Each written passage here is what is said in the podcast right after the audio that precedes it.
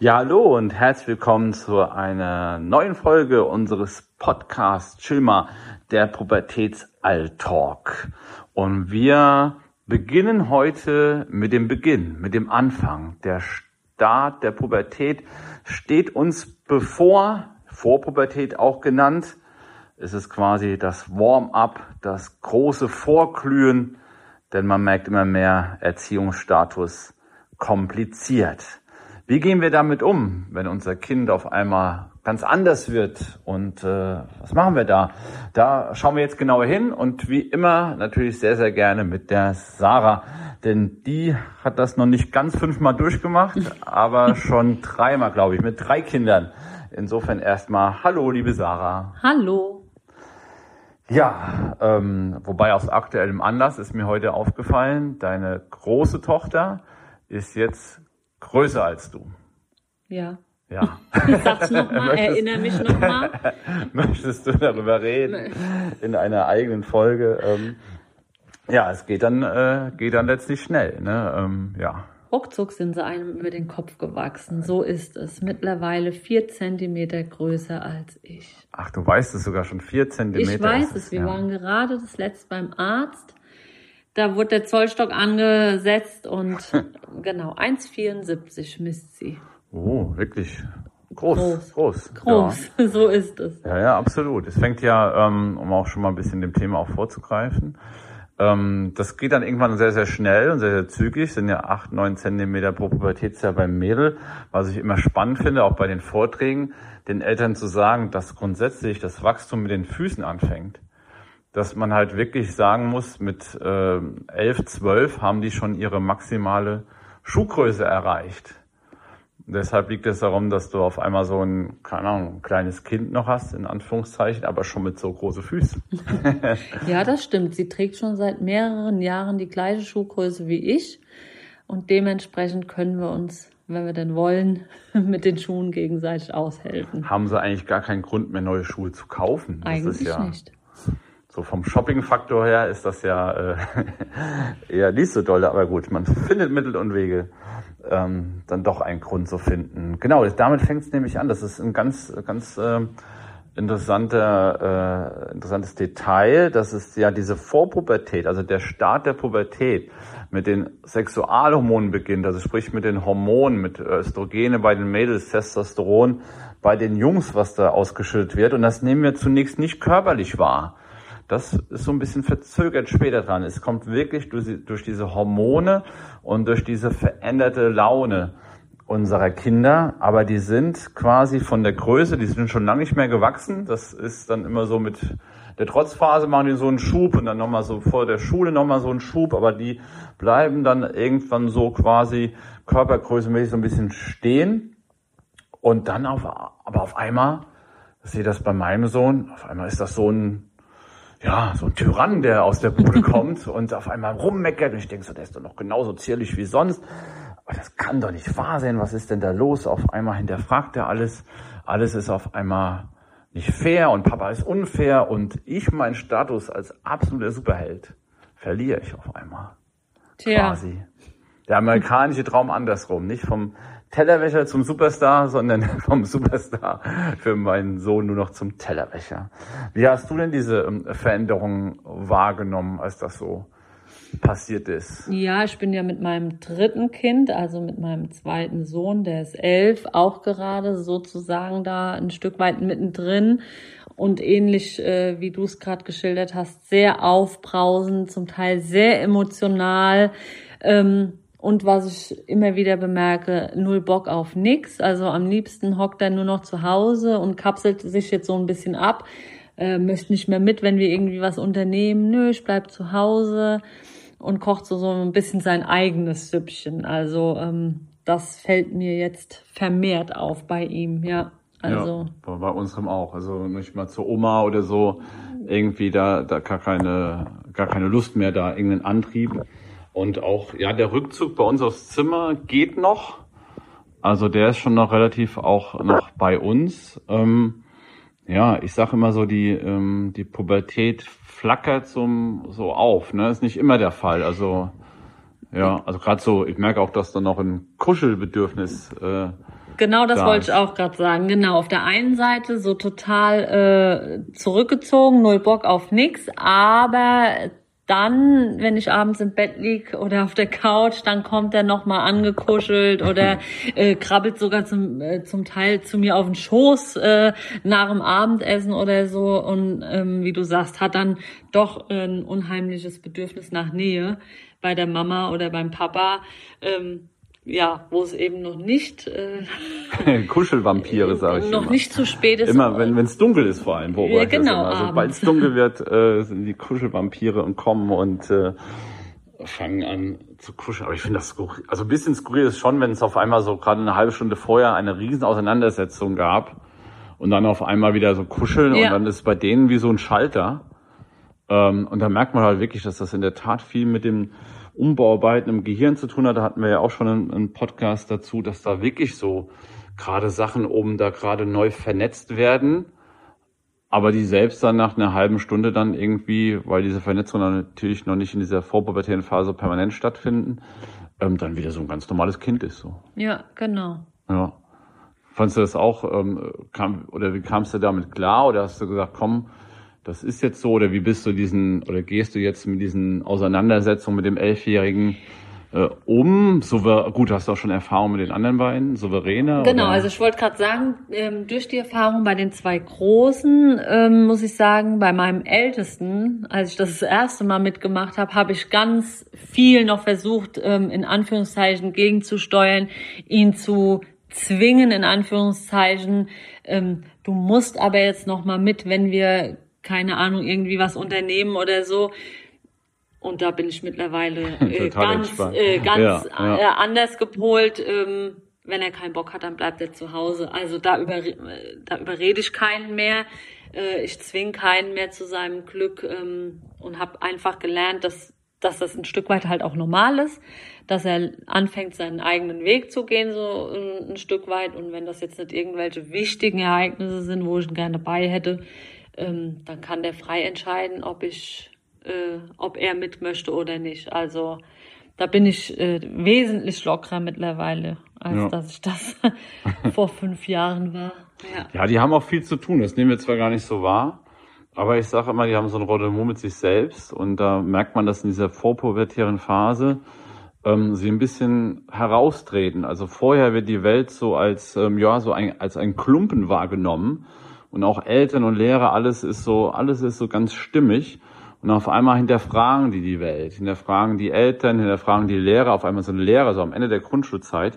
Lehrer sind immer auch immer die Superhelden, aber Ende der Grundschulzeit werden die dann auch auf einmal in Frage gestellt. Und auf einmal treten sie da ein bisschen aus sich heraus und nehmen die Welt jetzt auf einmal so wahr und hinterfragen natürlich auf einmal Dinge. Dann, dann checken sie sie bei sich selbst so ein bisschen ab. Wie denke ich darüber? Also die haben schon viel zu grübeln, auch wenn wir das so gar nicht so wahrnehmen. So, da ist schon passiert momentan da ganz viel. Die, ähm, ja, die haben auf einmal mit uns zu tun, mit den Eltern zu tun, die sie auf einmal dann, dann komplett dann in Frage stellen und deshalb wird auf einmal dann auch recht viel diskutiert. Das bekommen wir dann natürlich auch, auch, auch zu hören, wie das dann ist. Also du hast da momentan, also quasi aus der Erfahrung raus, so eine, ich meine, er ist ja auch heute zum Beispiel ähm, auch nicht zu meinem Sohn mitgekommen, weil er gesagt hat, glaube ich, keinen Bock zu.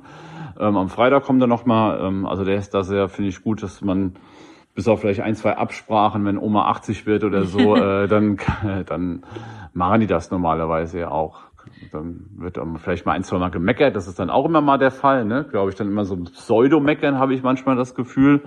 Aber dann kommen die natürlich dann meistens mit. Ja, und ähm, wie du sagst, also wäre das jetzt fünf Jahre vorher gewesen, hätte ich ihn wahrscheinlich gezwungen mitzukommen und hätte gesagt, komm, das wird ganz cool. Ähm, es ist ja meistens so, wenn man keinen Bock auf was hat, dass es dann äh, gut wird oder so. Aber ähm, ja, da bin ich heute, wie gesagt, ganz anders, dass ich sage, okay, er will nicht, er kommuniziert es so, dass er keine Lust hat und dann akzeptiere ich das einfach. Und äh, ja, Man neigt dazu dann ein Animationsprogramm zu entwerfen, was aber gar nicht so, ja, bei Oma und Opa und ja, da wird eine Party stattfinden und du kannst alles nutzen, alles machen. Gut, bei Oma und Opa kann er auch, äh, ist das schon irgendwie so ein, so ein äh, All-Inclusive-Bändchen, was man da be bekommt, bevor man da reingeht, so gefühlt so. Aber klar, irgendwann kickt man mit denen das da nicht mehr und äh, dann dann, dann ist das noch so. Wobei, wobei natürlich auch man sagen muss, und das ist natürlich auch die große Chance der Vorpubertät, was man wissen sollte, auch merken, dass wir ab und zu auch durch das Kuscheln, dass sie halt die Pubertät flackert nur ab und zu auf. Ne? Sie sind noch Kind und deshalb sind sie auch für uns dann noch in vielem beeinflussbar, in vielem noch erreichbar quasi. Ähm, gebe auch gerne als Tipp weiter, dass man, wenn man Hobbyideen hat oder wenn man noch Aktionen mit ihnen machen will, das ist noch die Möglichkeit vor dieser Hochphase der Pubertät, das zu machen. Also ihr, ähm, ihr müsst jetzt nicht äh, quasi alle möglichen Instrumente ihn ausprobieren lassen, aber wenn besteht da die Chance und man sagt auch, wenn man das Hobby, was man in der Vorpubertät hat, das hat man später auch noch. Ähm, zum Beispiel mit, gab es eine Untersuchung, mit 40 Jahren hat man Leute gefragt, was für ein Hobby die in der Vorpubertät hatten. Und das war eine sehr, sehr deutliche Übereinstimmung, während sie in der eigentlichen Pubertätszeit doch auch viel ausprobieren und testen wollen. Also quasi sage ich auch immer den Eltern, noch hören sie auf euch. Ne? Alter 8 bis 12, noch ist es machbar, noch könnt ihr sie irgendwie beeinflussen. Und ähm, ja, mein, meiner spielt Fußball. Ähm, dein Sohn, der macht, macht halt eigentlich Hobbys schon auch, ne? Hobbys, er hat Karate gemacht, ähm, auch sehr gerne. Dann durch Corona und so ist das ähm, dann in Anführungszeichen eingeschlafen, weil ihm war das halt auch wichtig mit, mit Freunden und äh, anderen Kindern. Also er konnte sich nicht dafür begeistern, irgendwie online alleine vorm äh, Laptop äh, zu stehen und seine Übungen zu machen. Das fand er nicht so cool. Ja. Dadurch ist das jetzt eingeschlafen. Also das äh, machen wir jetzt im Moment nicht. Im Moment ist er sehr ähm, Basketball begeistert. Ah ja, das genau. ist auch noch, ich weiß, weiß ich ja. Weißt durch, du ja, genau, ähm, aber ähm, halt nicht im Verein oder so. Aber Dadurch, das, ist, das bleibt schon so, das hält ja, sich schon Ja, das macht er schon, genau, das macht er schon gerne. Problem ist halt, äh, er geht in die Ganztagsschule und dann nach der Ganztagsschule, äh, nachmittags um halb fünf dann nochmal äh, was draufzusetzen, äh, finde ich im Moment ein bisschen problematisch, weil er braucht dann einfach erstmal Zeit, um runterzukommen und wenn wir da dann direkt das nächste, fände ich nicht so nicht so ideal, genau. Das Aber das ist so sein, also das macht er gerne, das spielt er bei uns auf der Straße im Hof, hat einen Basketballkorb stehen und genau. Ich hatte ja nie einen Basketball, also ich bekam von meinen Eltern einen Basketballkorb mal zu Weihnachten und da wurde er auch aufgestellt und dann hat meine Mutter aber gemerkt, dass so ein Basketball richtig schwer ist und äh, dass der dann immer in die Blumen gefallen ist und da war der Basketball nach drei, vier Wochen auf dem Speicher und da ist er, glaube ich, immer noch. das war der, der Traum meines äh, Basketballlebens. Ähm, aber äh, das hat sich auch sehr, sehr hartnäckig gehalten. Also ich bin gespannt, wie es jetzt bei ihm ist. Aber ja. das auch, äh, wenn das jetzt noch so ein bisschen so bleibt, ob er dann auch, keine Ahnung, mit 40 immer noch mal so einen Basketball im Kopf hat. Und bei mir ist es in der Tat so geblieben. Also klar, ja. ich bin von Haus aus eher Fußballer. Ähm, das ist immer so geblieben. Ähm, in der Pubertät war dann Tennis, Tischtennis als Ausprobieren. Ah ja. Ähm, während der äh, Pubertät, aber Basketball und Fußball ist eigentlich immer immer noch geblieben, eigentlich die ganze Zeit über. Ja. Ja, so Kampfsport macht er auch äh, jetzt nicht. Das könnte auch bleiben, diese Begeisterung. Klassisch Karate, aber er turnt da äh, oder kämpft sich da als mal gegen imaginäre äh, Gegner durch den Garten. genau, also so dieses Kämpfen und so, das, das ist auch bei ihm drin. Und das glaube glaube ich, legt sich auch nicht. Dieses, ja, es gibt ja auch diese, äh, wo man einfach nur so ohne Gegner, ne? Gibt's ja eh. Ja, so Stockkampf. Stockkampf, nee, Stockkampf gibt's. und dann gibt's noch so, ach, Jetzt mache ich hier schön vom, es ist sehr sinnvoll, beim Podcast Bewegungen nachzumachen. Ja, ähm, ja gut, hätte ja auch äh, klappen können. Ähm, Du meinst Schattenboxen, Matthias? Schattenboxen, oder? Wie dem auch sei, ja. Ich finde auch immer wichtig, das haben wir so letzte Woche, habe ich dann, äh, beim letzten Podcast habe ich nochmal drüber nachgedacht, weil wir auch da ein bisschen über die Eltern gesprochen haben. Da habe ich so ein, zwei Zuschriften bekommen.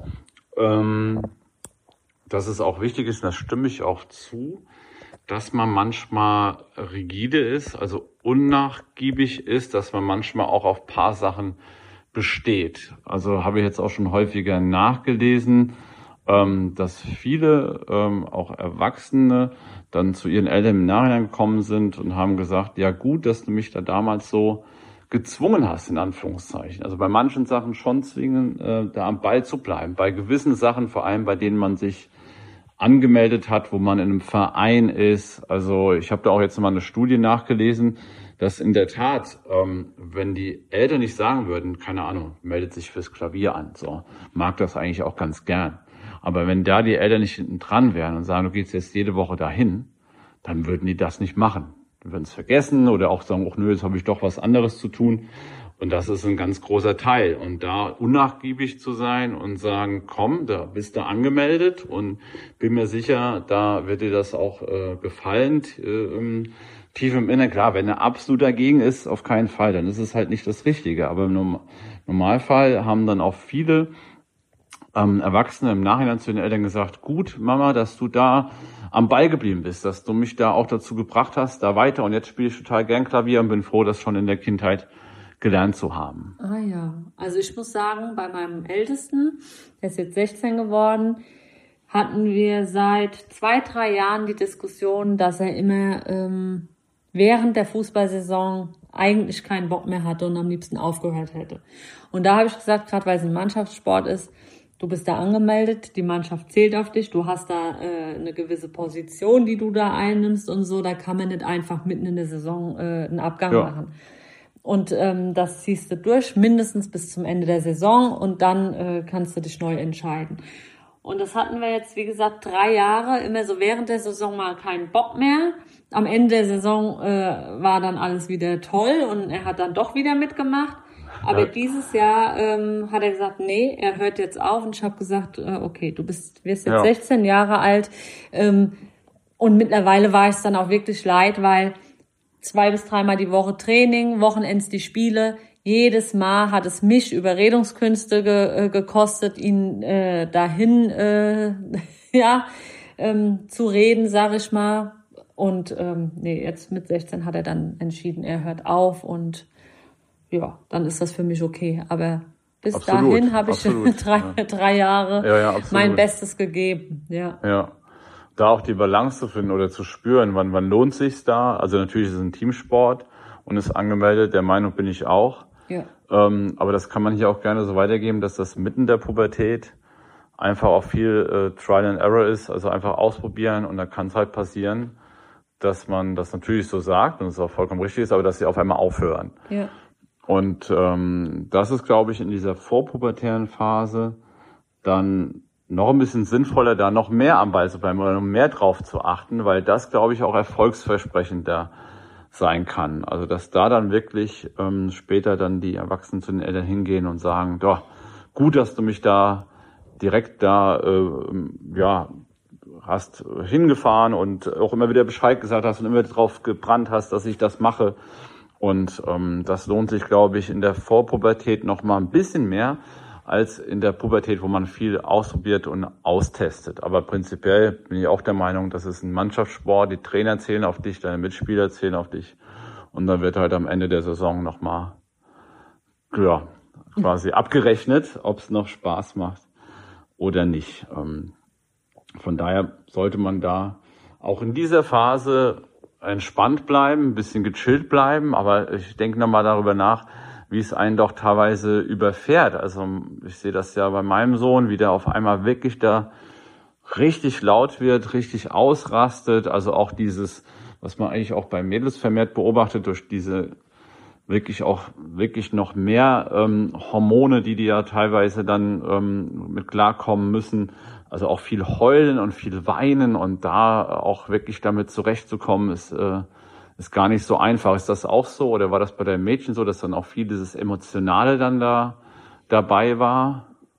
Ich muss sagen, das habe ich bei meinem jetzt Elfjährigen schlimmer wie bei meiner Tochter, hm. die jetzt ja. 14 ist. Also ähm, ja, die ist insgesamt sentimentaler und äh, in Anführungszeichen weicher als die Jungs, ja. Also, aber ähm, dieses, wie du schon sagst, ähm, dieses viele ausflippen, rumschreien, äh, dann weinen vor Wut oder vor Ungerechtigkeit oder wie auch immer.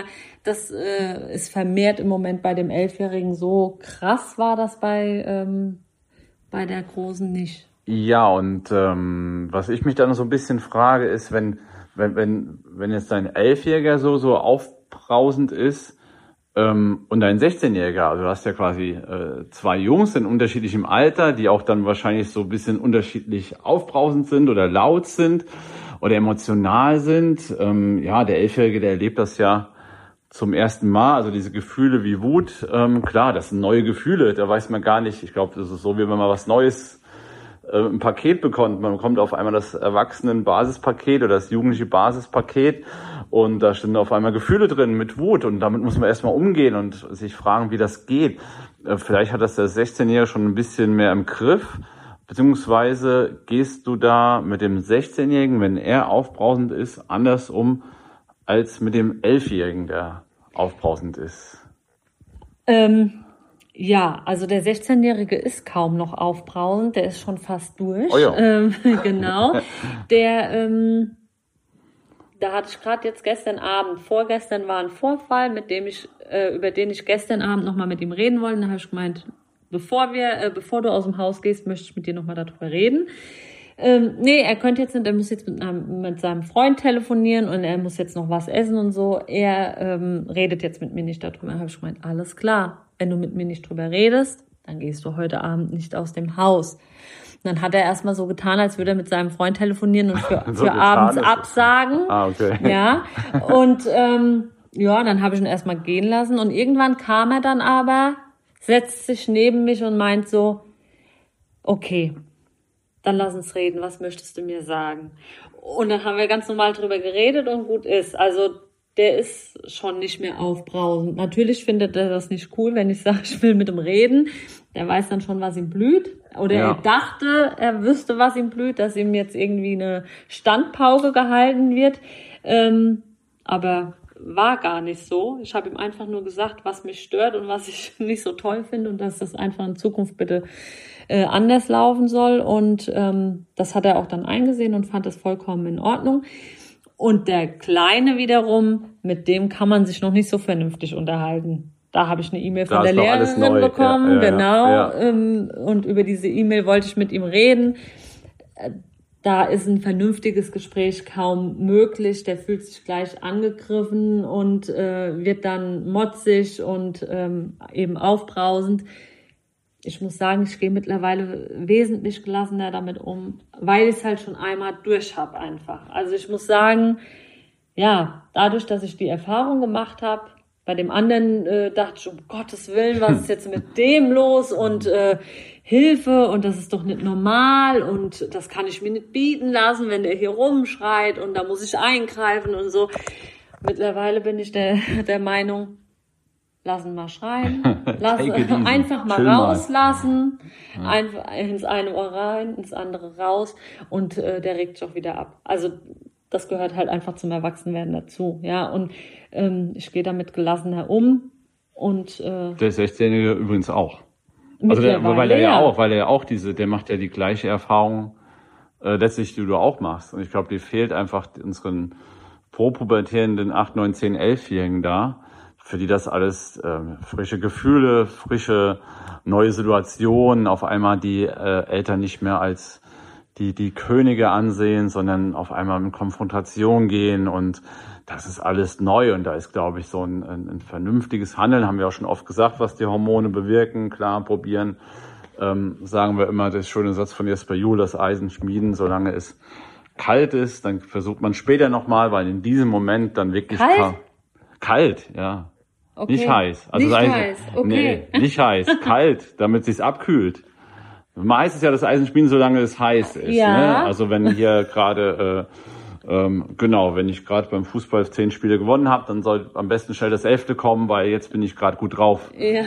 Ähm, und äh, bei Teenagern auf jeden Fall das Eisenspielen, solange es kalt ist, wenn da das hast du ja mit deinem, äh, mit deinem Sohn, 16-Jährigen, vollkommen richtig gemacht. Du hast ihm gesagt, so, so und so, dann geht er halt nicht raus, weil das wäre noch wichtig.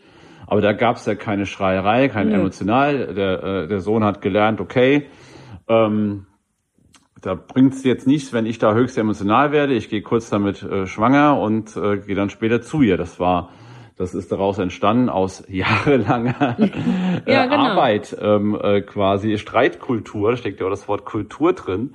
Und die habt ihr euch quasi über all die Jahre erarbeitet. Und ähm, das, das merkt man, glaube ich. Und mit dem ja, mit dem Vorpubertierenden fängt das halt alles an. Der hat noch halt keine Ahnung, wie das so verläuft und was er mit seinen Gefühlen und Hormonen und alles so machen soll.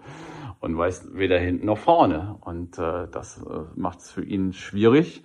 Und dann, klar, dann gilt für uns, ähm, ihm dann deutlich zu machen, was wir denken, was wir ihm Orientierung geben. Ähm, aber dann oft in diesem Moment, wo es dann austickt da oben, dann bringt das nichts und dann schmieden wir das Eisen, wenn es kalt ist okay. und gehen später hin. So, ne? Wie es aber automatisch ja dann ja. auch mit dem Großen letztlich auch passiert ist. Ja. Aber alles schon auf einer gewissen Erfahrung raus, die ja. ihr zusammen gemacht habt.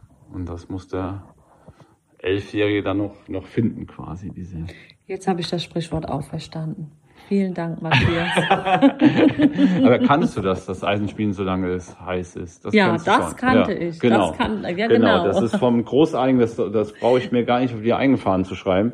Das ist vom ähm, Großartigen Jesper Juhl, der das erkannt hat, dass man in diesem Konflikt ist ja auch klar, das ist ja, wenn du, wenn, wenn, wenn Schalke gegen Dortmund spielt und der Schiedsrichter verpfeift einen pfeift einen Elfmeter für Schalke, und dann in Dortmunder dann in dem Moment zu erklären, du, das war vielleicht aber auch mal das und das, wenn der total am Austicken ist oder wenn manche Männer beim Auto fahren oder was weiß ich, ähm, da muss man auch eher das Eisen schmieden, solange es kalt ist und später, wenn abgekühlt ist, ja, dann nochmal in Ruhe darüber reden. Und das ist, ähm, das ist auch der Fall. Und bei, bei unseren Vorpubertierenden lohnt sich es richtig, weil sie uns ja noch mögen ähm, und noch zuhören. Größtenteils. Es flackert auf, wie gesagt. Die Pubertät flackert auf und äh, sie mögen uns noch und hören noch auf uns und auch in Sachen wie Haushalt.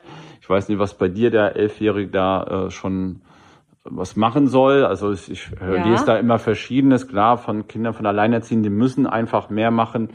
Ähm, das lese ich immer wieder.